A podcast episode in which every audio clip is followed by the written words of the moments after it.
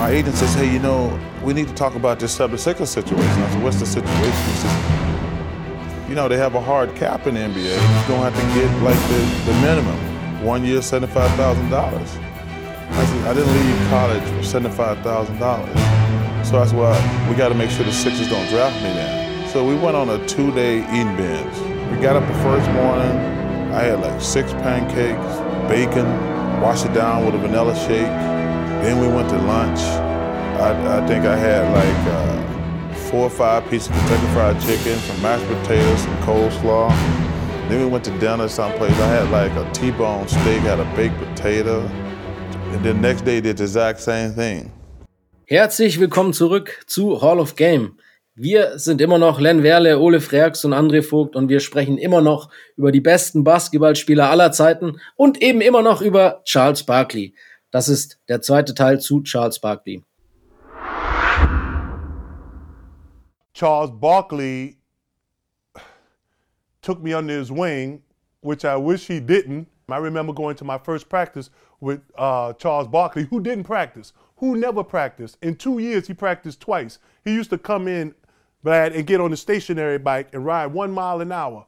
And he'd be eating it, and he'd be like, y'all run the floor. And he'd be pedaling one mile an hour, and we'd be running up and down practice, and he just sitting on the side.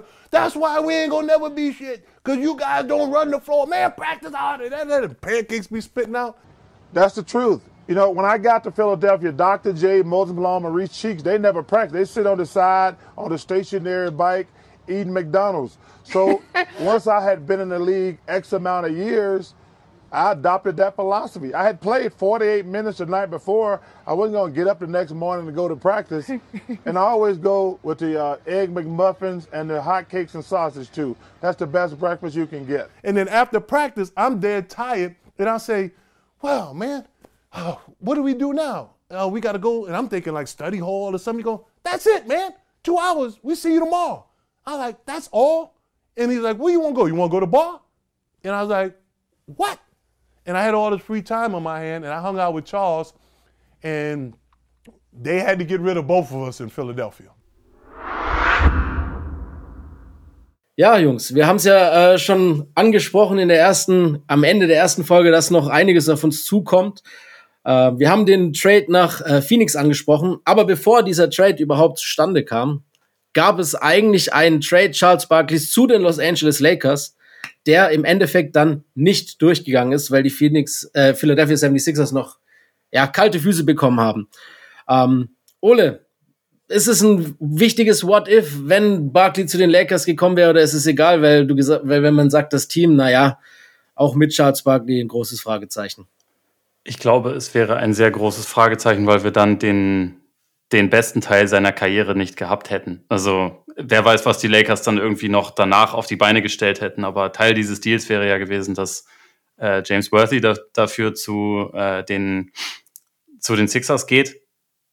Wie es bei Magic gelaufen ist, wissen wir. Also zu dem Zeitpunkt, ähm, dass dessen äh, wichtigster Teil seiner Karriere da, also ich, ich habe die genaue Timeline nicht im Kopf, ob er schon seine Diagnose da hatte oder ob das kurz davor war. Jedenfalls hätte es keine Neuauflage von Showtime mit den beiden gegeben und dann hätte Barclay halt seine Ich bin ziemlich alleine Nummer statt in Philly bei den Lakers durchgezogen. Ne? Und stattdessen ist er zu, halt ein bisschen später zu einem Team gekommen, das halt einfach schon richtig gut war. Also die Suns haben im Jahr, bevor er dahin kam, durch 53 Siege geholt. Also das war wirklich und vor allem auch über mehrere Jahre auch schon Playoff-Serien gewonnen und so. Das war jetzt kein, keine Laufkundschaft und halt überhaupt nicht zu vergleichen mit der Situation, auch wenn es halt lustig ist, wie er das so rückblickend erzählt natürlich, weil er, er natürlich dann sagt, ja, Lakers hätte ich voll geil gefunden. Ich habe das an dem Tag gehört, habe mich erstmal betrunken und dann haben sie irgendwann gesagt, doch nicht und dann musste ich betrunken, äh, betrunken spielen und all solche Sachen. Und naja, ich glaube, es ist besser gelaufen für ihn, oder? Also eigentlich ziemlich eindeutig. Ja. Ich meine, Portland war, glaube ich, auch noch äh, in der Verlosung. Ne? Weiß man natürlich nicht, wie da ein Deal ausgesehen hätte. Ähm, sicherlich wäre es jetzt nicht Clyde Drexler gewesen, der dann äh, weggegangen wäre. Ähm, und auch, ja, vielleicht Clifford Robinson dann eventuell, der damals ganz gut war, Terry Porter. Aber ne, ich glaube, von den drei Teams ist das schon der beste Trade gewesen, den, also für ihn jetzt. Ne? Einfach weil er da eine Mannschaft ja auch vorfindet, die ja auch toll zu seinen, zu seinen Fähigkeiten halt passt. Ne, du hast mit Kevin Johnson den Point Guard äh, mit Speed, den er sicherlich auch braucht, auch wenn die beiden natürlich sonst ihre Probleme haben. Du hast mit Dan Marley den Shooter, äh, du hast Cedric Ceballos und Richard Dumas, äh, so zwei Athleten, die, die da über den Fliege flitzen, obwohl das natürlich bei Dumas nicht lange hält.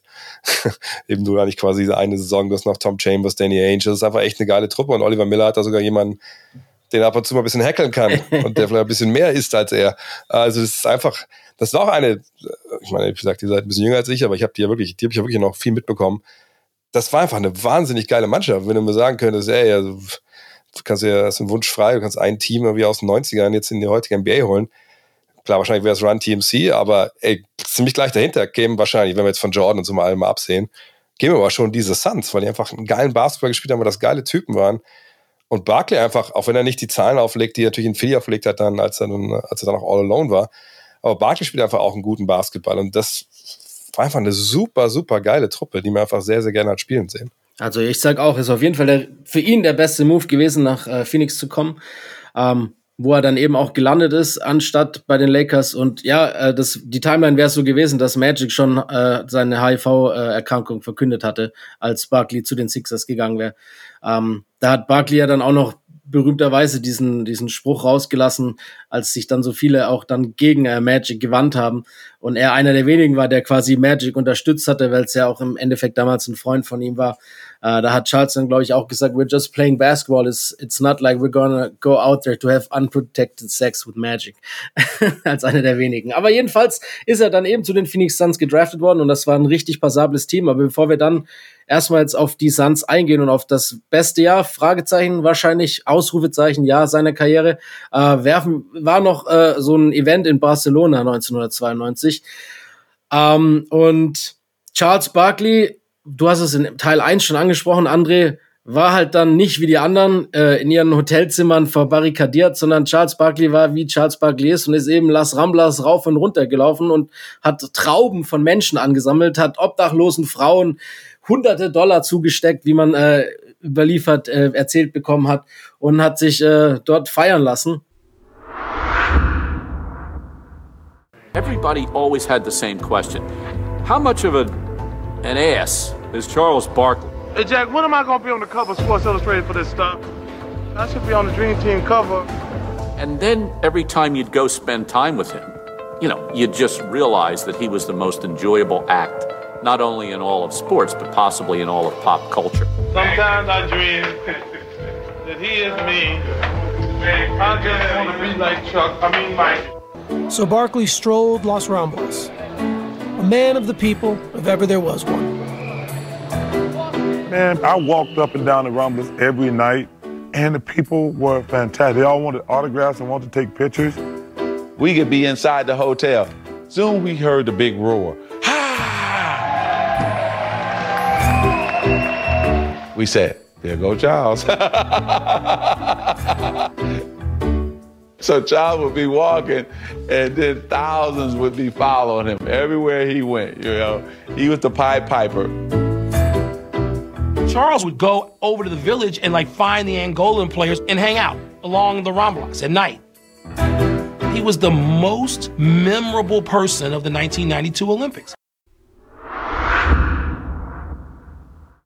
Aber halt auch abgeliefert. Äh, ist, hat Team USA, das ja wirklich die größte Ansammlung an Talent eines Basketballteams aller Zeiten war, äh, damals auch ähm, angeführt. Die meisten Punkte, ich glaube 18 Punkte pro Spiel aufgelegt, während äh, mit absurden Quoten, also er war absurd effizient bei dem Turnier. Ähm, hat natürlich auch seine Charles Barkley typischen Eskapaden gehabt, äh, Angola, sag ich mal jetzt nur so als Stichwort. Ähm, aber das war, glaube ich, wirklich so ein Ding, zumal natürlich ähm, diese 92er Olympiade Basketball nochmal weltweit auf ein ganz anderes Podest gehoben hat, eben durch dieses Dream Team. Ähm, war aber auch dann der Moment, wo Charles Barkley dann vom nationalen Superstar zu einem internationalen Superstar gereift ist ähm, und der einzige, den man anfassen konnte. Was glaubt ihr, was das ähm, auch mit Charles Barkleys Selbstvertrauen gemacht hat? Jetzt gerade diese Olympiade mit Hinblick dann was auf das Jahr später äh, mit ihm und seiner Rolle in, in Phoenix passiert. Also ich glaube, dass Barclay, ähm, also ich glaube nicht, dass er irgendwann mal zu wenig Selbstvertrauen hatte ja, in seinem Leben. Aber ähm, ich glaube, ganz ähnlich wie es heute auch ist, wenn, wenn, wenn Jungs da im Team USA spielen. Ähm, und du dann mit wirklichen Superstars zusammen spielst, mit dem du vielleicht vorher nicht viel Berührungspunkte hattest, du misst dich halt mit dem jeden Tag im Training und damals, ne, kennt ihr alle die Geschichten um diese legendären Trainingseinheiten, dieses legendäre Trainingsspiel damals ne, mit Team Magic und Team Jordan. Und, und er ist ja Teil davon und ich glaube schon, dass äh, ihm das auch natürlich nochmal noch mal einen Push gegeben hat, vielleicht, äh, auch vielleicht so in Richtung, ach guck mal, so arbeiten die, etc. Ähm, aber ich, ich denke nicht, dass er das großartig sogar gebraucht hätte. Aber es passt ganz gut zusammen, dass er erst das hat und dann hat er halt dann ähm, die, die erste Saison in Phoenix.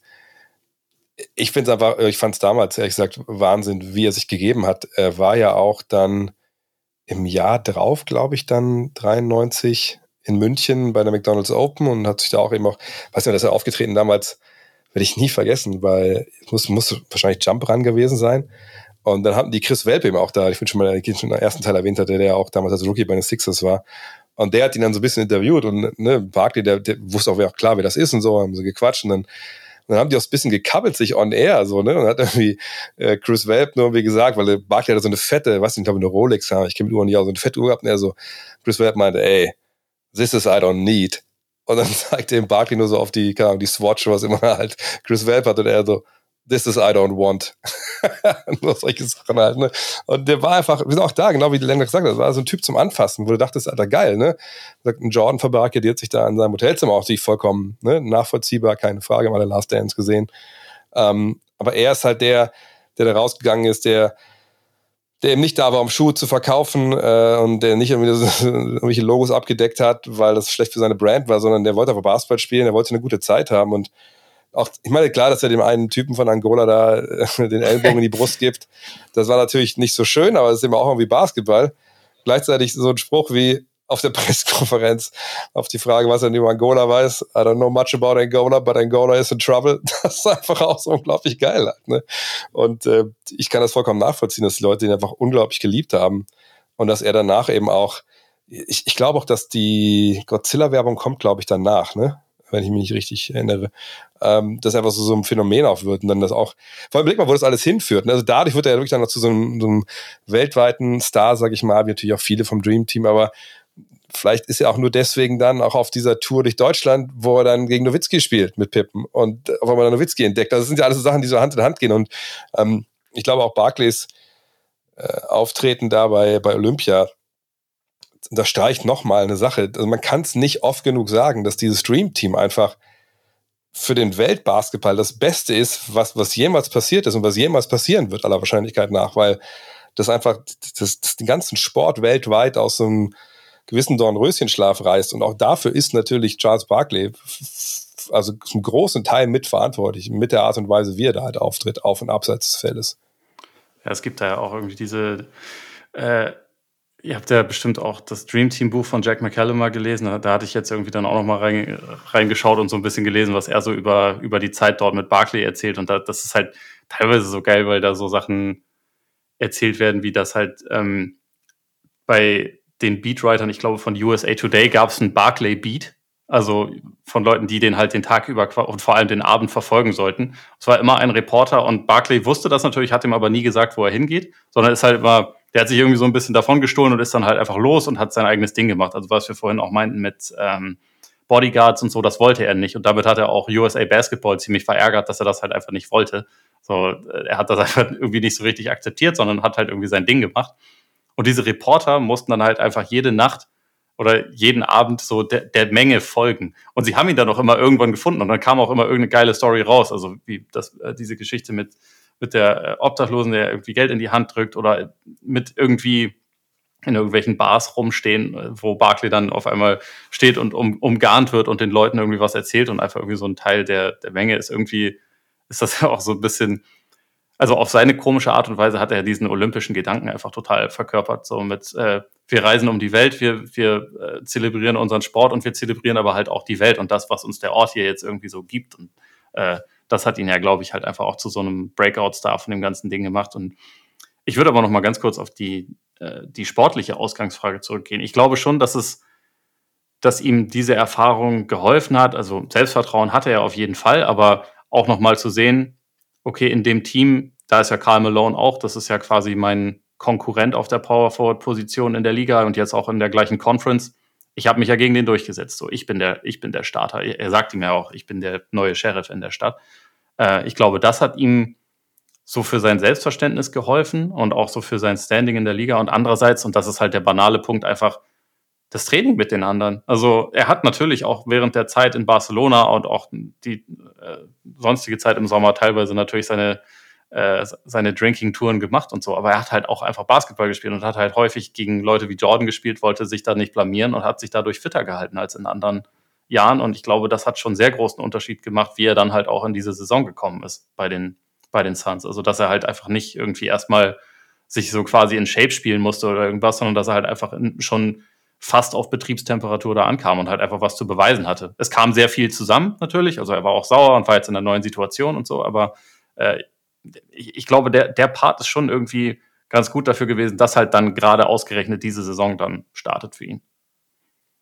Ja, muss man auch sagen, dass ähm, ich, ich finde es immer noch faszinierend, wenn man einfach Michael Jordan kennt und halt auch weiß, dass er quasi der Kopf des Dream Teams auch war und sein wollte und dass trotzdem Charles Barkley mit fast vier Punkten Vorsprung Team USA im Scoring angeführt hat. Wobei er ja auch immer von sich, wir haben es im Teil 1 angesprochen, eigentlich mehr äh, Augenmerk auf den Rebound gelegt hat als auf Scoring. Aber, aber die Gegner waren einfach so hilflos mit dem, was Charles Barkley, ich meine, die waren mit allem hilflos. Die haben mit wie viel 40 Punkten im Schnitt jedes Spiel gewonnen. Natürlich war jeder Gegner hilflos, aber bei Charles Barkley war es dann teilweise noch extrem hilflos, weil sie gar keine äh, Chance hatten, ihn zu stoppen. Und äh, ja, dann blicken wir eben auf die schon viel angesprochene Saison 1993 André hat vorhin schon das Team vorgestellt.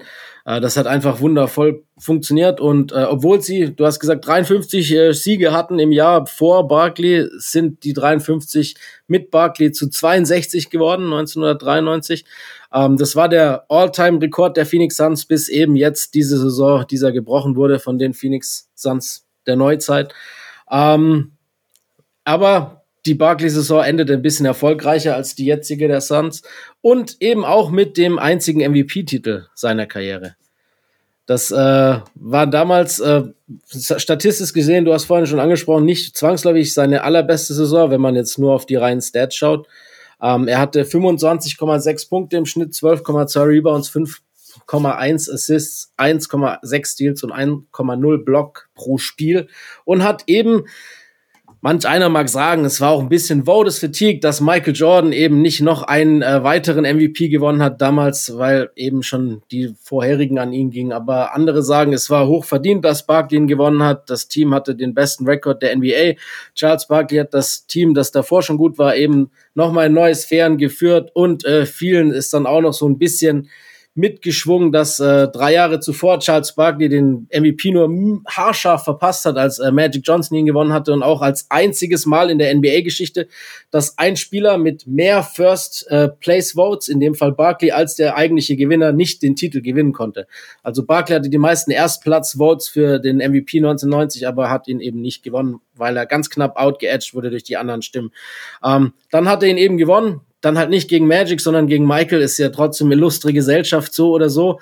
Ähm, rückblickend, wie steht ihr zu dem Award? Jetzt einfach nur mal kurz auf den Award projiziert. Glaubt ihr, Voters Fatigue, glaubt ihr einfach hochverdient, auch rückblickend als Gesamtpreis seiner Karriere? Also ich bin froh, dass er einen gewonnen hat. Einfach weil Charles Barkley ein äh, überragender Typ war und äh, ich es ihm sehr gönne und denke, rückblickend Jordan oder auch Hakim hätten den Award locker genauso gut gewinnen können und wahrscheinlich sogar vielleicht ein bisschen mehr verdient gehabt. Also es gab für mich drei sehr, sehr gute Kandidaten und ich glaube schon, dass dieses das beste Narrativ sozusagen, dass das da schon eine Rolle gespielt hat, dass Barclay es am Ende gewonnen hat. Aber ich würde deswegen jetzt nicht behaupten, dass es mich stört. Also wie gesagt, ich finde es äh, äh, Barclay gönne ich es halt. Wenn es jetzt Karl ja. Malone gewesen wäre, das wäre was anderes. Ich wollte gerade sagen, auf die Dynamik müssen wir noch mal was sprechen kommen. Nee, ich, ich denke auch, dass vor allem, wie gesagt, nachdem das wie 1990 da gelaufen ist, ich meine, das ist ja auch nicht schlimm, wird ja, ist ja ist eine Abstimmung, ist ja nun mal so.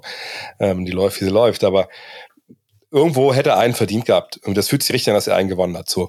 Und ähm, auch jetzt, wenn man das ganze große Bild sich anschaut, glaube ich, ist es auch irgendwie relativ wichtig, dass er einen gewonnen hat. Denn ich denke, wenn er weder MVP wird noch den Titel holt, dann glaube ich, hat er nicht diesen Status, den, den er jetzt hat. Wo ja trotzdem mal viele sagen, ja gut, er hat aber keinen Titel geholt, blablabla. Er ist nicht die, die von, sich von sonst wo da drauf schauen. Ähm, aber wie gesagt, wenn er den nicht gewinnt, glaube ich, dann, dann hat er auch nicht diesen Status einer der besten Spieler aller Zeiten. Sondern ist halt ne, ein Good Stats, Bad Team Guy für, für einen großen Teil seiner Karriere. Und das, das wird ihm ja nicht gerecht. Das wird auch seiner, seiner Spielweise nicht gerecht, in der wir, wo wir in Teil 1 schon viel drüber gesprochen haben. Und deshalb bin ich auch froh, dass er den Titel gewonnen hat. Ob das das richtige Jahr war oder ob nicht eigentlich äh, ne, in den Jahren eigentlich immer äh, Mike hätte gewinnen müssen. Hey, whatever. Ne, dafür wird ja abgestimmt.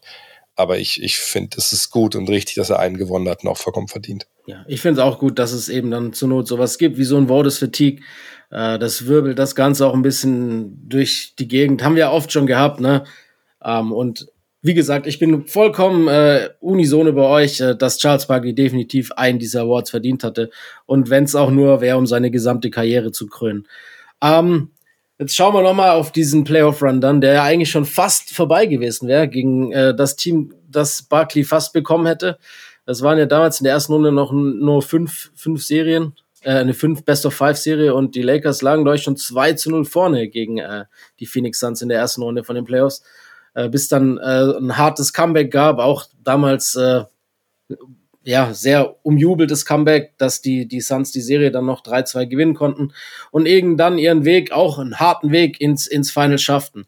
So, da war natürlich dann auch das Problem, dass halt eben die die Chicago Bulls mit Michael Jordan dort standen und eben Michael Jordan, der ja dann auch selber und offen zugegeben hat, dass er fand, dass äh, er hätte den Award verdient gehabt und dahingehend ein bisschen neidisch und sauer auf seinen damals noch Freund Charles Barkley war, hat er danach und äh, währenddessen immer wieder hin äh, ja, offen zugegeben.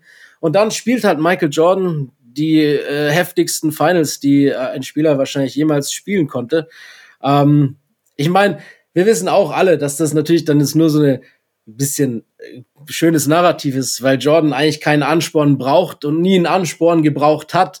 Aber glaubt ihr, dass halt dann, dass es gegen Charles Barkley ging, der eigentlich sein Freund ist, aber ihm jetzt diesen Titel aus den Händen, aus eigentlich den sicher geglaubten Titel, weil er war ja auch Favorit schon aus den Händen nochmal gerissen hatte, ähm, dass das nochmal ein bisschen extra was mit ihm gemacht hat, also dass dann quasi dieser Schalter, der bei, bei Jordan sowieso schon immer ganz auf, auf on war, noch irgendwie weiter aufgedreht wurde.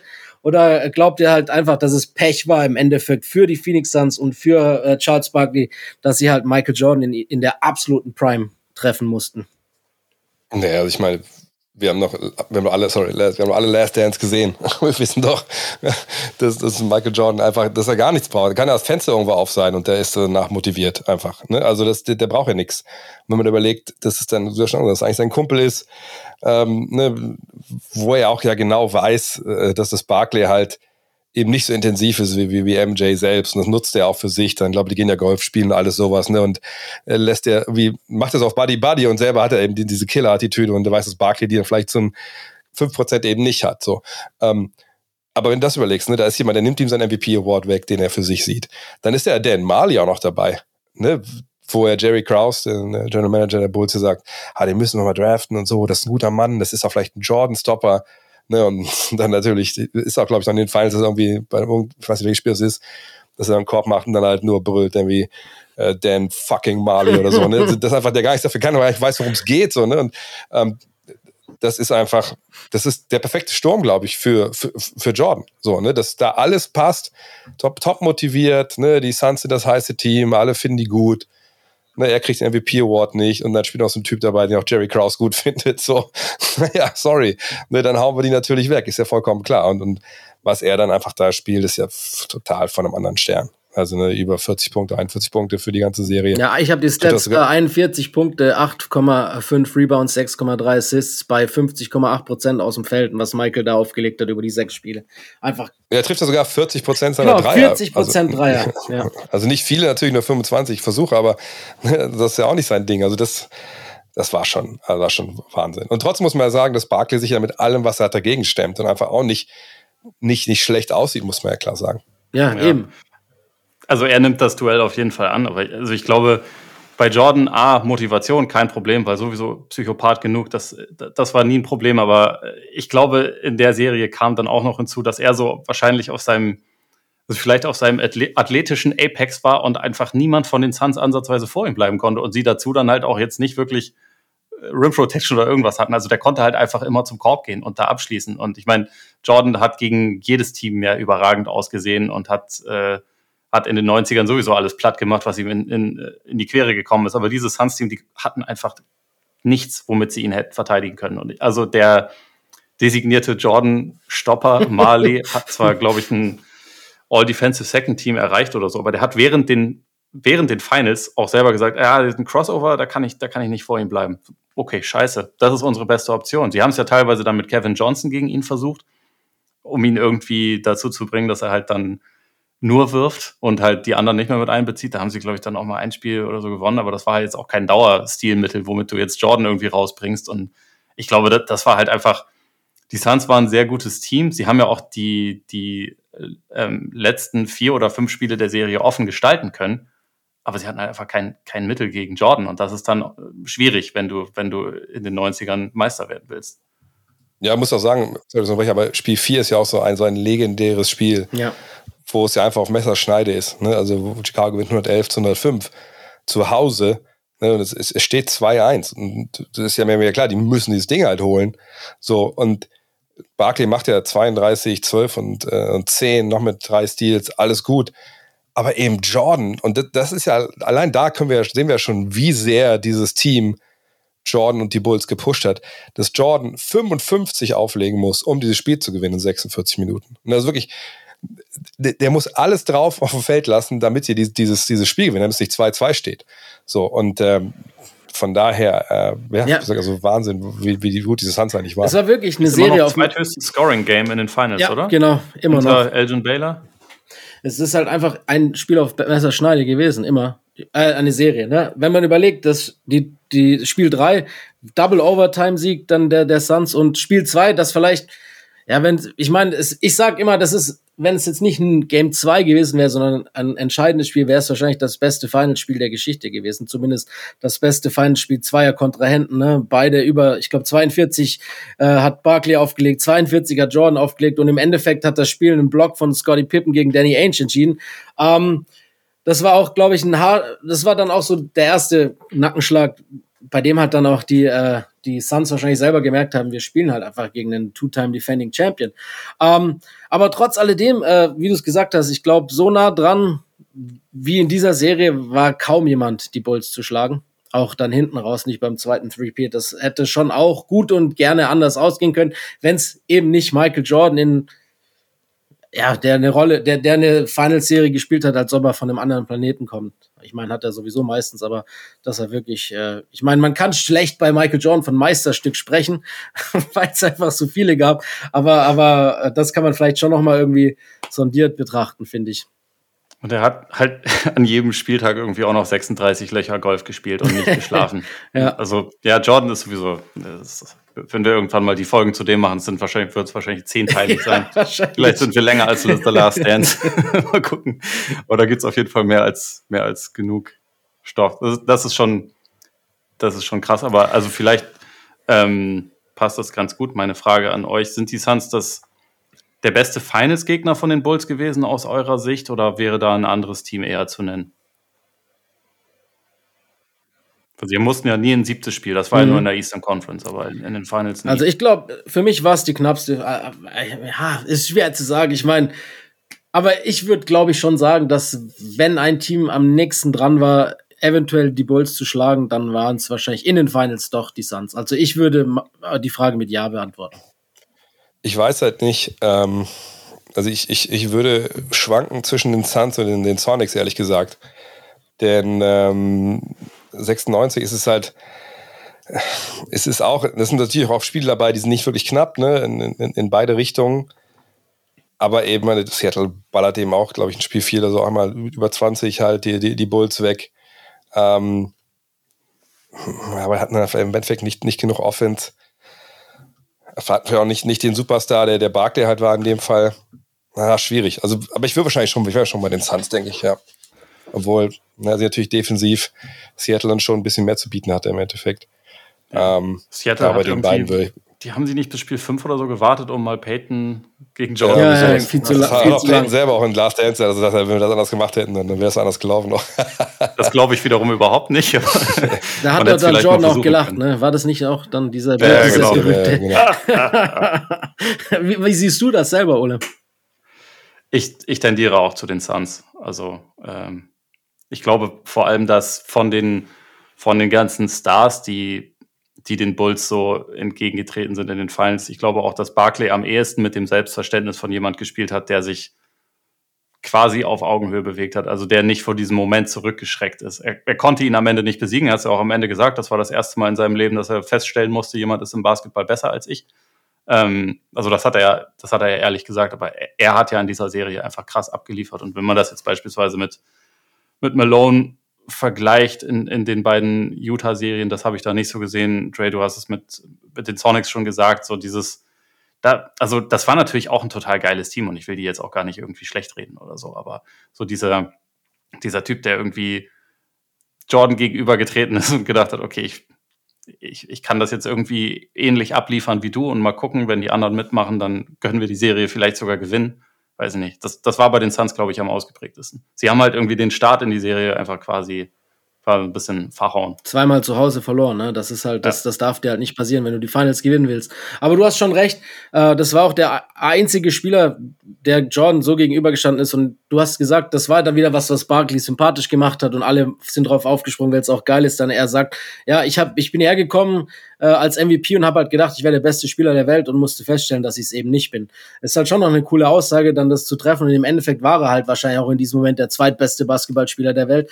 Ähm, Hakim hat da auch noch ein Wort mitzureden. Okay, bin ich, bin ich absolut fair. Aber einer der besten Spieler der Welt, so. Und es gab halt diesen Michael Jordan. Aber das bringt uns eigentlich dann auch schon für mich zu einem viel größeren What-If als diese Finals, sondern die darauffolgenden zwei Jahre in den Playoffs. Also das nach nach den Finals, wir wissen alle, wie es weitergeht. Michael Jordans Vater wird umgebracht. Michael Jordan äh, wendet sich erstmal vom Basketball ab, spielt Baseball und so weiter und so fort. Das sind einfach alles Dinge, die wir dann, wie Ole schon gesagt hat, in den 24 Teilen Michael Jordan alle ansprechen werden. Ähm, aber die zwei darauffolgenden Jahre, das Team der Suns bleibt weitestgehend zusammen äh, und spielt auch weitestgehend sehr gute Regular Seasons und trifft dann zweimal in den äh, Playoffs auf die Houston Rockets, die ja beide Male quasi sie schlagen, nachdem die Suns aber schon eine große Führung hatten. Ähm, einmal 2 zu 0 und einmal 3 zu 1. Äh, beides mal Best of Seven Serien. Beides mal eigentlich schon fast ausgesehen wie der klare Sieger. Im Endeffekt wissen wir, es kam anders. Ähm, sieben Spiele haben die Houston Rockets dann gebraucht, sind beides mal weitergezogen und haben eben beides mal im Endeffekt den NBA-Titel gewonnen. In den zwei Jahren, in denen Michael Jordan eben nicht in der Liga war. So, das ist eigentlich meiner Meinung nach ein viel größeres What-If oder ein viel größeres, ja, ich meine, Schwert des oder Damoklesschwert, das über der Karriere Charles Barkley hängt, dass sie eben diese zwei Führungen so verspielt haben gegen den späteren Champion, weil sonst sind wir ehrlich, äh, wäre wahrscheinlich mindestens eins der beiden Jahre mit Titel für äh, Phoenix ausgegangen. Oder oder seht ihr das anders? Puh, ist immer schwer dann äh, zu sehen, wie hätten sie es gegen die anderen äh, gespielt. Ähm, aber klar, ich meine, das waren die Jahre ohne Jordan und ähm, glaube ich, gerade das Jahr 95 ist es, glaube ich, nur, ich gucke mal kurz mal nach, wo sie, ah ja, genau, wo sie da im siebten Spiel, wo sie einfach, äh, wo sie ja 114 zu 115 verlieren, ja. ne, wo Kevin Johnson 46 Punkte auflegt, ähm, Barkley selber jetzt nicht punktemäßig brilliert, äh, aber ne, neben dann 18 Punkten 23 Rebounds halt greift, aber auch sieben Turnover hat. Das ist wahrscheinlich das, das Spiel, was sie gerne zurückhaben wollen würden. Aber hätte es dann im Endeffekt dann, dann gereicht für, für einen Titel? Ja, ich meine, gut, aus, aus dem Osten kam jetzt auch nicht unbedingt äh, die absoluten, äh, es war nicht die Murderous Row, die da gewartet hat. Ja, wahrscheinlich ist das das Jahr, ich würde sagen, 95 das Jahr, wo sie es dann wahrscheinlich leicht gewonnen hätten. Auf der anderen Seite ist schwierig. Solche Sachen finde ich immer sehr, sehr äh, schwer zu beantworten, halt im Endeffekt. Ich finde halt, Ja, also ich es persönlich. ist halt find- passiert, wie es passiert ist, ne? Ich finde halt, dass sie an, in diesem Jahr nach den Rockets oder mit den Rockets zusammen, für mich waren sie klar das beste Team. Äh, Gerade diese 95er-Saison. Ich glaube, egal was da noch gekommen wäre, ähm, so wie dann die, die Rockets gewonnen haben, hätten halt dann die Suns an ihrer Stelle das auch gemacht. Aber, sie- aber klar, also- es ist halt ein Fragezeichen. Das ist ein What If. Wir können es natürlich nicht beantworten. Ich denke halt, also ich meine, das wäre auch, wenn man, wenn man Barclay kritisieren will, das ist ja im Endeffekt, als Jordan wegging, wäre Barclay prädestiniert dafür gewesen, halt zu übernehmen und wären die Suns prädestiniert dafür gewesen zu übernehmen. Also gerade nachdem er sich irgendwie in den Finals fast auf Augenhöhe irgendwie bewegt hat und so, da es war ja legitim davon auszugehen. Also Barclay war zwar, glaube ich, 30, als er, als er zu den Suns kam, jetzt nicht mehr ganz jung, aber offensichtlich ja noch ziemlich auf einem hohen Niveau. Und dann waren es halt stattdessen einfach die Rockets, die da dazwischen gekommen sind. Und ich meine, in der 94er-Saison war das ja auch irgendwie äh, ein dominantes Team, aber in der 95er-Saison, sie sind ja als Six Seed in die Playoffs gegangen und haben wirklich ja keine tolle Saison gespielt, hatten nie Heimvorteil oder so und haben es ja trotzdem dann geschafft. Und ja, da, kritisch betrachtet hätte das einfach die Zeit von Barclay und den Suns sein sollen, glaube ich. Ähm, rückblickend ist es halt gefühlt haben Barclay und Kevin Johnson es nie geschafft, gleichzeitig auf dem höchsten Niveau abzuliefern. Also, Dre, du hast ja die 46 Punkte angesprochen von, von Johnson, die er in dem Spiel 7 hatte. In den Finals gegen die Bulls war Johnson teilweise richtig schwach unterwegs und es gab halt, also er war halt nie so die, dieser ganz verlässliche Spieler an der Seite von Barclay, der er vorher gewesen war, weil er natürlich auch viel mit Verletzungen zu kämpfen hatte. Gleichzeitig bei Barclay ging es ja auch dann irgendwie langsam schon ein bisschen bergab, weil sich halt auch dieses dass er nie der im Training motivierteste Spieler gewesen war und so, dass sich das halt auch alles so ein bisschen summiert hat und der Körper das darunter halt irgendwann auch so gelitten hat. Und irgendwie hat es dann einfach nicht gereicht, um nochmal so diesen letzten, diesen letzten Schritt zu gehen, der eigentlich ja fast vorbestimmt schien.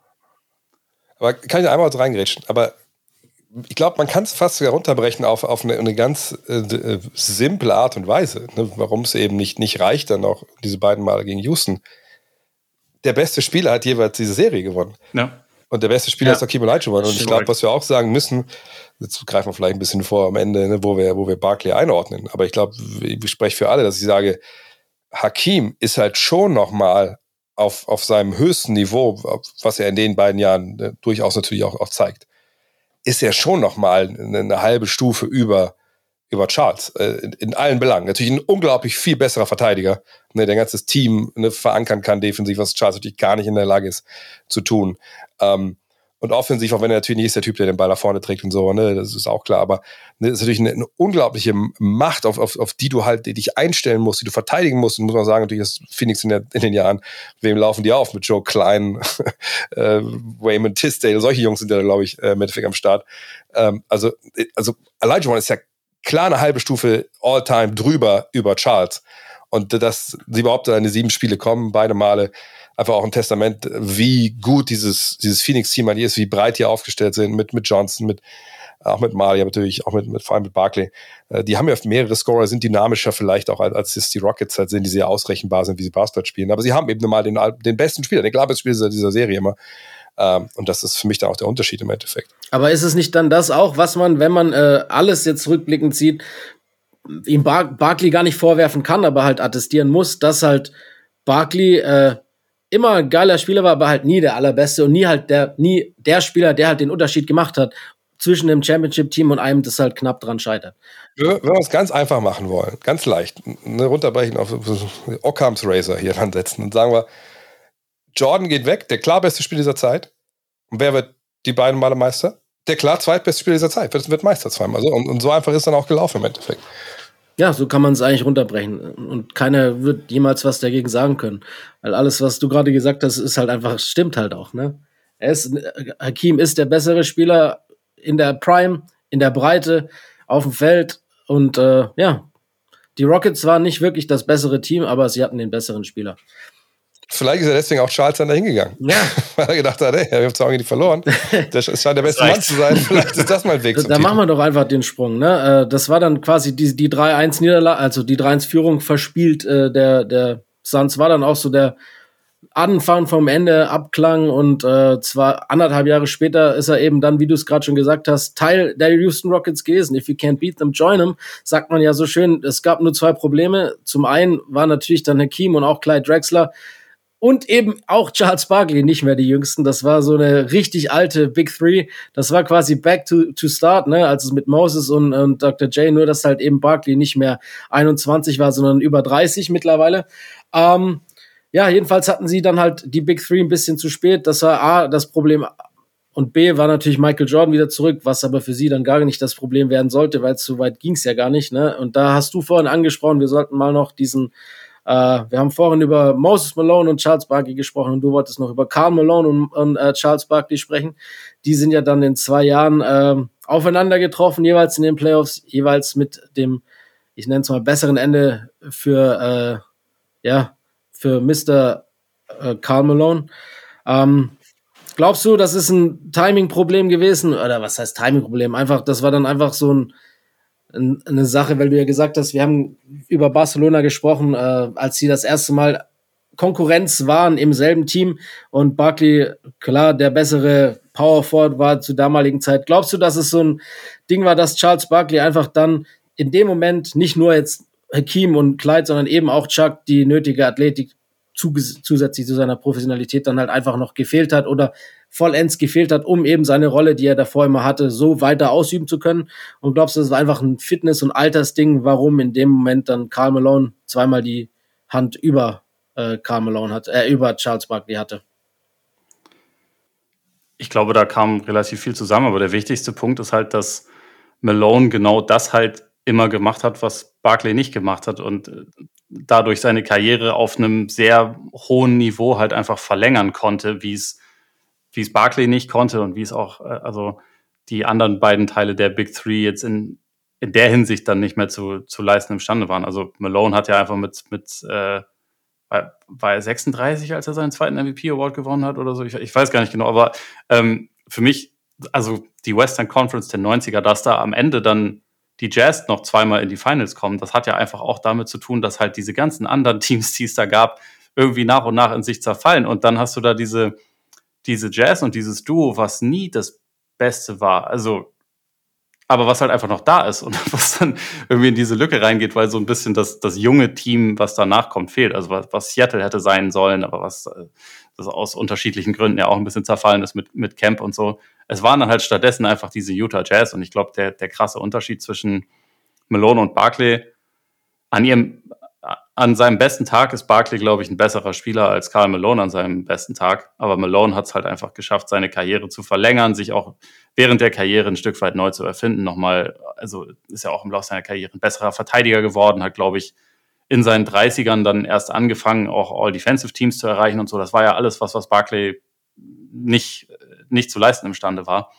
Und er hat da am Ende, also ich meine, Barkley sowieso, nachdem er nach Houston gekommen ist, hat er keinmal 70 Spiele in einer Saison gemacht, hat halt immer Probleme mit seinem, mit seinem Gewicht gehabt, hat, hat halt auch zu dem Zeitpunkt ist dann nicht eingesehen, sich halt mehr, mehr fit zu halten, sich, äh, sich halt irgendwie nochmal richtig in Shape zu bringen und so. Und das holt dich halt einfach irgendwann ein. Also äh, der, ein junger Körper verzeiht mehr als ein älterer Körper. Und das, das holt dann auch jemanden wie Barkley irgendwann ein. Da dürfen wir nicht vergessen, dass natürlich äh, auch dann 99, wo er direkt in der ersten Runde in der Schluss als auch Pippen noch dazukommt, ist ja auch noch ein Lockout, ja, was ja auch mal draufkommt. So, ne? Also das ist einfach auch ja, eine alte Truppe, die sicher irgendwie auch, wie soll ich das sagen, haben die sich irgendwann überhaupt mal gefunden in der Zeit? Also ich hatte damals das Gefühl so ein bisschen immer, ja, die sind, das ist nice, dass sie zusammenspielen, das ist witzig, das ist gut, irgendwie macht das auch irgendwie auch Sinn. Aber überlegt so, eine Clyde Drexler, der, der auch nur über die Athletik kam, der damals zu Anfang auch viele Dreier zu werfen, weil es anders mehr geht, aber er trifft ja halt nicht.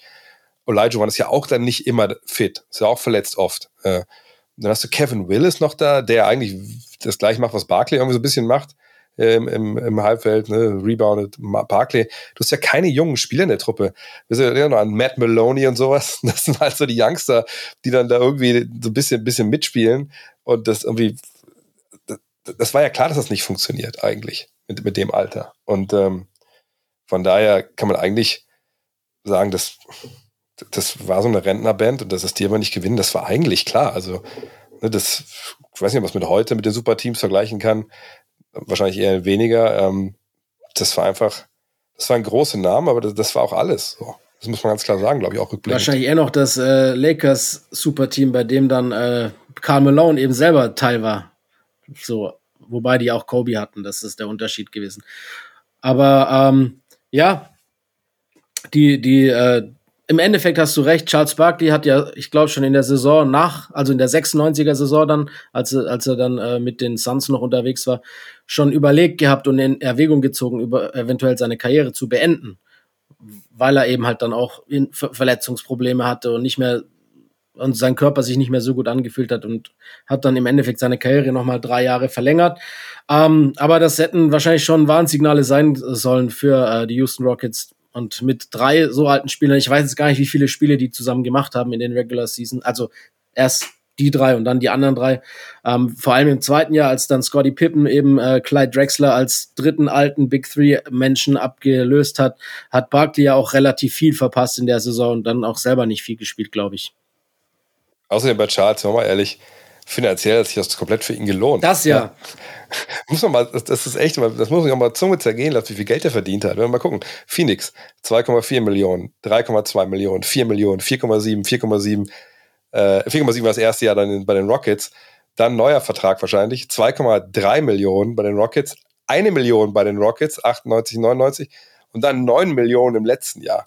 Also ne, das, ich glaube, das war vielleicht, wenn man weiß, was noch danach so finanziell mit Charles passiert ist, vielleicht ganz gut, dass er noch die drei Jahre rangehängt hat, weil er hat eine Menge, Menge, Menge Geld bei Tipico gelassen danach. Noch. Zumal er ja sauer war auf Scotty Pippen, weil er ja dann erst im dritten Jahr diesen Vertrag hatte, weil er ja, du hast, du hast ja die Zahlen gerade gesagt, äh, aktiv auf Geld verzichtet hat, dass es eben möglich war, Scotty Pippen an Bord zu holen. Ne? Und Scotty Pippen bleibt dann eben nur dieses Lockout-Jahr dort äh, und geht dann und, und fordert dann wieder den Trade, der dann auch eben nach Portland passiert. Und äh, das war dann auch so ja, der Anstoß, ich meine, es gab ja die ganzen Gerüchte schon davor und auch während der Saison, dass die sich nie verstanden haben und äh, beide viel Probleme miteinander hatten. Vor allem war es, Scotty Pippen wurde dann immer gesagt, er hat halt Probleme mit der Arbeitsmoral von Charles Barkley und mit, mit dem Training und so weiter und so fort. Aber wir wissen auch selber, spätestens seit der Hall of Game Folge über Scotty Pippen, dass Scotty Pippen selbst nicht der einfachste Spieler ist, ähm, mit dem man sich umgeben kann. Von daher ist es halt einfach, ich würde das auch gar, ich würde da auch gar keinem eine Schuld zuschieben. Das hat halt einfach nicht funktioniert. Im Zweifel ist Scotty schuld, weil man halt Charles alles verzeiht, äh, verzeiht, wie wir es eben schon angesprochen haben. Aber das war eben natürlich dann schon auch so ein, so ein Ding, weswegen Charles Barkley, und ich möchte, glaube ich auch einfach, der wusste selber, dass in dem Jahr dann auch nicht mehr viel ging mit den Rockets. Er wollte halt auch, ich denke, das war schon eine finanzielle Entscheidung, da dann nochmal das Jahr dran zu hängen.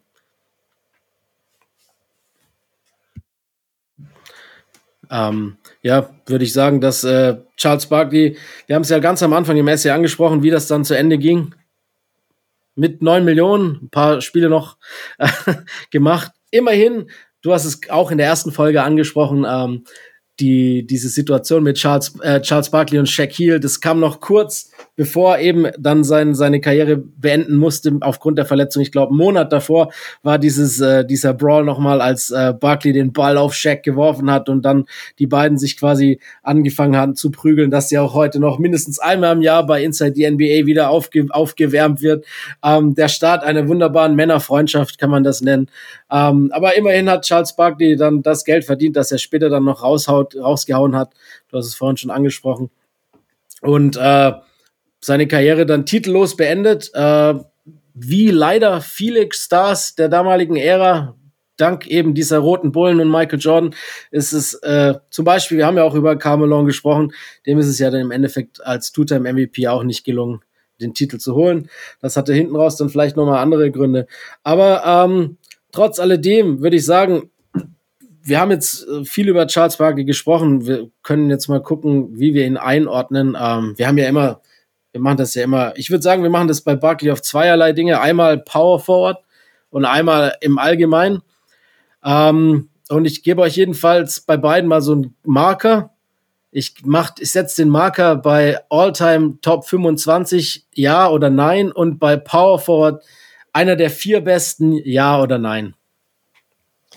Vier besten. Ja, weil bei Darf fünf, ich anfangen? Ich habe mir das nämlich ausnahmsweise mal ja, aufgeschrieben. Nice. Ja, gerne. Also bei, zu den Power Forwards. Ich habe äh, Tim Duncan vor ihm, der Großteil seiner Karriere Center war, aber who ja. cares? KG habe ich vor ihm, ich habe Dirk vor ihm. Und ich habe leider auch Karl Malone vor ihm, so, so weh es mir tut, weil ich Karl Malone echt nicht mag. Aber so dieses, dass er halt einfach nochmal eine, eine zweite Karriere hatte, sozusagen, als, als Barclay schon absolut auf dem absteigenden Ast war, das gibt für mich dann irgendwann schon den, den Ausschlag. Und so dieses, äh, dass er halt einfach über 50 Jahre konstant jedes Jahr abgeliefert hat, keine Spiele verpasst hat. Er hat dir insgesamt einfach ein bisschen mehr gegeben, als Barkley seinen Teams in seiner Karriere gegeben mhm. hat. Und wie gesagt, das tut mir in der Seele weh, aber wenn ich so drüber nachdenke, wir listen doch Janis auch als Power. Ja, ich wollte gerade sagen, ich finde Janis ist sogar ihm. vor Karl Malone mittlerweile, jetzt schon, würde ich den davor packen. Ja, bei Janis können wir eh schon überlegen, wer überhaupt noch so da vor ihm steht. Aber egal, das ist ein anderes Thema. Auf jeden Fall, dann ist Barkley nicht in der Top 5, sondern dann wäre er bei mir, glaube ich, an Position 6. Ja, denke ich ja auch. 6 ist eine gute Position. Weißt du, die, ich, ich tue mich immer schwer mit so ja. Leuten wie, was weiß ich, Bob Pettit oder, oder ne, Dolph Chase und so, wie man die einordnet. McHale hatte ich noch auf der Liste, aber McHale, glaube ich, war dann auch ein ja eigentlich nie so die Nummer eins, die die Barclay halt war, der nie das Team so, also zumindest nicht über mehrere Saisons alleine tragen müssen. Ähm, sagt Bird, werden wir als Small Forward ja wahrscheinlich dann eingeordnet haben, obwohl er auch keine richtige Position hatte. Und der sechs finde ich gut. Ja, bin ich. Aber ich denke auch die fünf sind auf jeden Fall vor ihm. Unterschreibe ich auch. Ähm, also ich, ich, ich, ich bin mir nicht sicher zwischen Karl Malone und ihm. Ähm, muss ich auch ehrlich sagen, ich glaube, das müsste ich mir noch mal alles genauer vor Augen werfen. Aber wahrscheinlich hast du recht und er ist leicht vor ihm.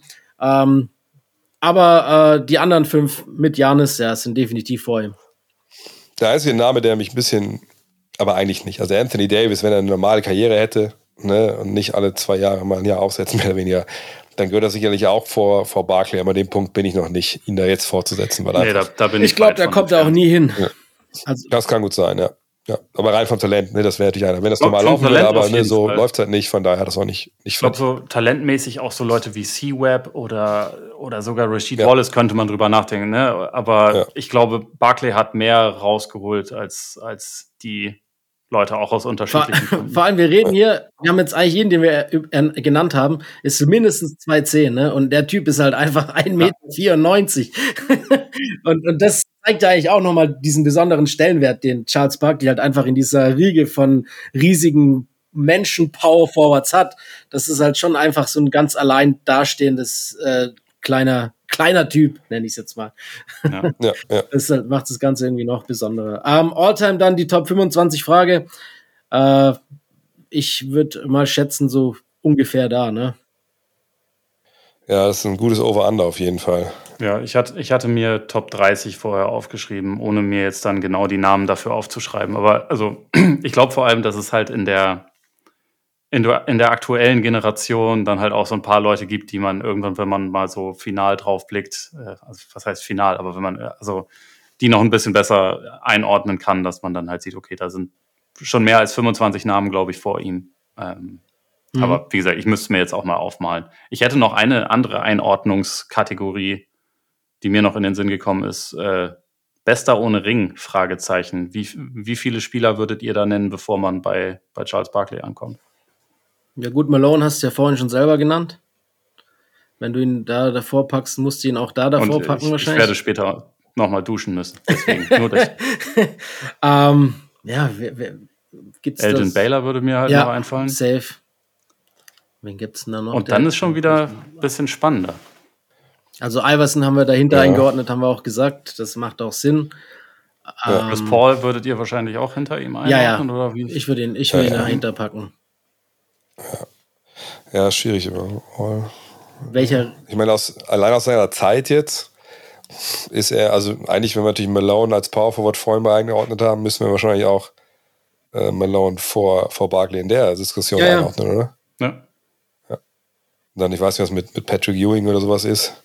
Würde ich nicht. Hätte ich als NBA-Spieler nicht vor ihm. Ich auch nicht. Als College-Spieler nee, war natürlich nee, nee, krass, aber NBA nicht. Ja, ich meine, gut, äh, auch, wenn, auch wenn das die nächste äh, zwielichtige Person ist, ähm, Mal Malones kongenialer Partner John Stockton ist ja auch ringlos geblieben.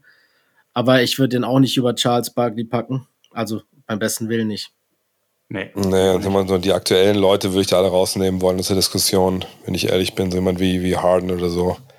Ähm, ah, wobei, ah, ja, wahrscheinlich schon, aber das könnte dann vielleicht äh, am Ende der Karriere von James Harden nochmal wirklich eine Diskussion werden, ne? sollte er ringlos bleiben. Wenn du Daryl Morey fragst, ja. ist James Harden ja jetzt schon auf Platz 1. äh, Daryl Morey fragen ist ja in vieler Hinsicht an Platz 1 auf jeden Fall. ähm, nee, aber ich, ich frage mich so ein bisschen noch bei der Top 25. Ist dann vielleicht nicht eher Top 30 sogar? Ne? Ja, deshalb ist ja das, das Over-Under, ja, ne? Aber ja, ja, ja. Aber ja, Ole hat ja gesagt, er hat ihn in der Top 30, aber ob es die 25 schafft, weißt du nicht, ne? Also ich glaube, ich wäre auch bei Top 30, wenn ich ehrlich bin. Und das ist immer, weil erst so ein Fall, ne, da kommen wir immer wieder an den gleichen Punkt. Ne? Inwiefern ähm, sehen wir den Spieler an sich bei der Diskussion All-Time, also was er kann und, und, ne, und, und wie sehr gewichten wir das, was er eigentlich erreicht ja. hat, was er gewonnen ja. hat. Ne, was ich vorhin meinte mit diesem MVP-Award. Der den nicht gehabt, gäbe es die ganze Diskussion nicht. Dann wäre irgendwo wahrscheinlich Top ah. 45 oder sowas, ne? Top 50. Aber ähm, MVP, äh, äh, bei ihm ist ja, ist ja, als Spieler hat er ja auch seine Schwächen, die klar sind. Ja. Ne?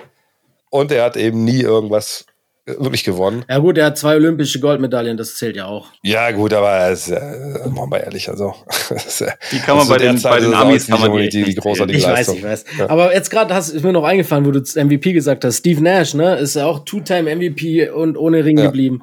Das wäre auch nochmal eine Frage, wo man den dann rein. Aber ich glaube, ohne Ring wäre schon wirklich bei Baylor, weil der einfach, der hat einfach mehr gerissen, ja. der hat mehr getragen sein Team natürlich auch die viel tragischere Geschichte, wenn wir ehrlich sind. Da müssen wir gar nicht drüber reden. Äh, von daher wäre ich wahrscheinlich da klar bei Baylor. Ja, Baylor, Malone und dann Barkley. Die drei hätte ich wahrscheinlich auch als die ersten drei genannt. Ähm, dann würde ich sagen, bevor wir jetzt einen Haken hinter die Person Charles Barkley machen, enden wir mit was Lustigem. Ähm, Ole hat sich da, glaube ich, dahingehend noch ein bisschen vorbereitet. Wir haben ihm ja jetzt auch schon äh, diverse Namen gegeben in den zwei Folgen. Ähm, er hatte sehr, sehr, sehr, sehr, sehr viele Spitznamen. Und Ole hat die, glaube ich, mal ganz gut zusammengetragen noch.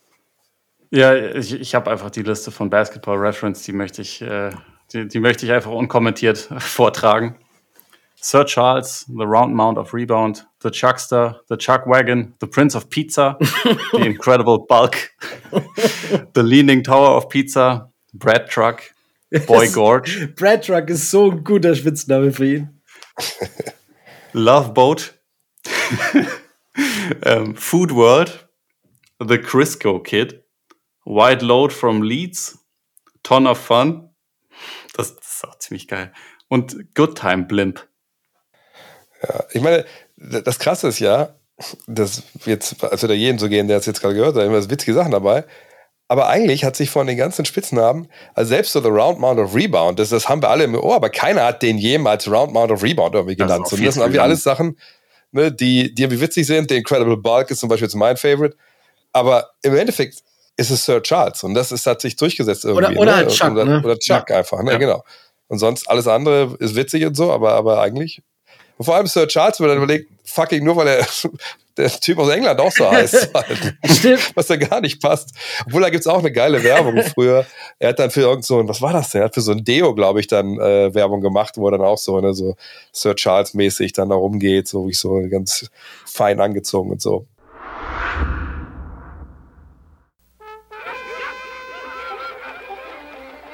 In a civilized society, a personal grooming lapse can result in a mortifying loss of station, so it behooves one to emanate the proper air.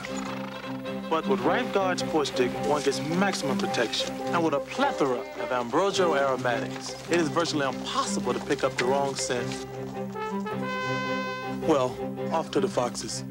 Right Guard Sport Stick. Anything less would be uncivilized. Ja, wie komisch, dass es sagt, dann einfach so ein ziemlich generischer Spitzname wie Sir Charles im Endeffekt geworden Stimmt. ist. Ne? Ich glaube auch, er äh, aktiv Sir Charles, danach er das Chuck ist, glaube ich, dann erst so aktiv geworden in seiner Fernseh-Broadcasting-Karriere. Ähm, aber du hast recht, es gab wirklich viele gute zur Auswahl und immer wieder auch mal neue, aber die generischsten haben sich durchgesetzt. Traurig eigentlich. Weil du gerade noch diese Werbung angesprochen hast, dass das vielleicht nur ganz kurz als Snippet erwähnen, weil wir es nicht vergessen sollten. Als äh, wir haben ihn schon erwähnt, äh, Chris Webber seine Werbung äh, rausgebracht hat äh, auf über ja, seine Schuhe, ja. auf der Charles Barkley, auf der über Charles Barkley gedankt wird. Ähm, er wurde dann natürlich nicht zugefragt, äh, hat dann eben in den darauffolgenden Playoffs in der ersten Runde gegen die Warriors Charles Barkley Chris Webber aber mal sowas von zerstört. Ich glaube, 55 Punkte waren das damals, ne? Eine der heftigsten Playoff-Performances aller Zeiten. Das musste noch kurz erwähnt werden, bevor wir da einen Haken hintersetzen.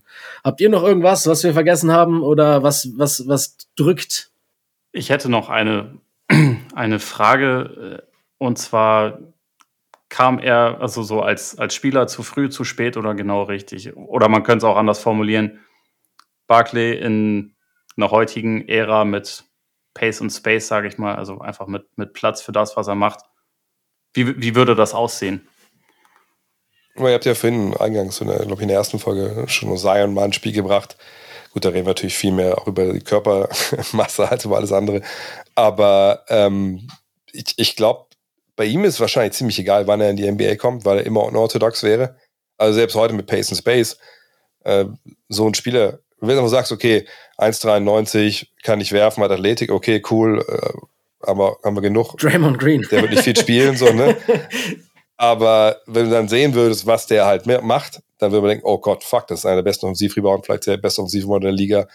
Ne, der, der, der gibt hier Vollgas, der ist mega intensiv, der würde, wie gesagt, auch funktionieren. Auch in der, er würde halt mehr den Ball in der Hand haben, denke ich mal einfach, Ben Simmons-mäßig, um halt vielleicht so ein bisschen den, äh, den Wurf da äh, ein bisschen zu verstecken. Aber der würde genauso funktionieren, wie wir es damals auch. Wahrscheinlich sogar ein bisschen besser, weil der Ringschutz einfach ja. fehlt. Ich glaube äh, auch, dass, ihm, dass ja. das sogar noch ein bisschen besser funktionieren würde. Einfach, also wenn man sich so Highlights von früher anguckt von ihm oder, oder Spiele teilweise, es ist halt schon verstopft auf dem Weg zum Korb, ne? Und ja. das wäre halt einfach weniger so. Das ist natürlich dann auch die Frage, wie stellen sich Teams um, wenn sie wissen, die müssen den Typen irgendwie in, in Korbnähe wahrscheinlich irgendwie verteidigen, aber viele wären ja einfach auch nicht wirklich dafür, dafür gemacht. Also er müsste sich gleichzeitig natürlich auch defensiv ein bisschen wahrscheinlich ich glaube, äh, das wäre ein großes umstellen Problem, auf die ja. heutige Zeit. Aber offensiv wäre es Traum, glaube ich. Ja. Defensiv müsste er halt viel weitere Wege Ich glaube auch, dass, halt, ne? dass offensiv, defensiv müsste er von seinen Teammates zehren, ähm, weil es gibt keinen Weg, wo ich Charles Barkley, Janis oder LeBron verteidigen sehe. Ähm, aber offensiv wäre es, glaube ich, auf jeden Fall ein Match für ihn, weil er ist auch bei allem, was man jetzt über ihn gesprochen hat, ich finde auch, er ist ein underrateder Passer. Also er ist wirklich ein guter Passer gewesen, vor allem äh, für die damalige Zeit und seine Position. Ähm, ich glaube auch eher, dass sein Spiel relativ zeitlos ist, wie bei allen von den ganz Großen, weil er halt einfach Charles Barkley war und den Charles Barkley Way gespielt hat und der immer reingepasst hätte und er auch, glaube ich, immer seinen Weg gegangen wäre. Aber allein diese Spacing-Nummer heutzutage äh, hätte ihm, glaube ich, offensiv noch einiges an Punkten ermöglicht. Was man auch nicht vergessen darf, ähm, ich, ich glaube, jeder, der, der gespielt hat, kennt das so ein bisschen. Es gibt so Spieler, die die sind jetzt vielleicht nicht äh, großartig mehr geskillt als du oder ne, werfen jetzt unglaublich viel besser oder sowas, aber die haben einfach so ein gewisses Aggressivitätslevel, mit dem die halt spielen. Ne, die spielen körperlich, spielen mit Wucht und, und die spielen in der Grenze zum Offensivfoul, aber die überpowern dich und das ist super, super unangenehm, gegen die zu spielen. Und ähm, oftmals, zumindest war es von mir immer so, wenn ähm, wir mal gespielt haben, was ich früher mit zweite Liga, Regionalliga, wenn wir da so Freundschaftsspiele vor der Saison hatten gegen, was ich, zweite Bundesliga, erste Bundesliga. Das war immer so für mich so ein Punkt, wo ich gesagt habe, Alter, krass, das ist eine andere Nummer. Ne, wenn einer super gut Dreier treffen könnte, was haben wir damals Jörg Lüttke nicht gespielt habe, damals tatsächlich der Feld, aber okay, war scheiße, den hinter mich in Blocks zu jagen und sobald der frei war, war das Ding drin. Aber wenn es dann Leute waren, die einfach dich so krass überpowert haben, da kamst du dir halt mega hilflos vor, weil du halt nicht wusstest, was du dagegen machen sollst. So. Und das war für mich immer Barclay als Spieler. Dieser ultimative Spieler dieser Kategorie. Natürlich auch mit Skills und allem, keine Frage. Aber der kommt halt mit 100 km/h auf dich zu, genau wie Lennis auch schon erwähnt hat. Dem ist scheißegal, ob du da stehst, ob du dann liegst, ob du wieder aufstehst. Er spielt halt seine Art Basketball.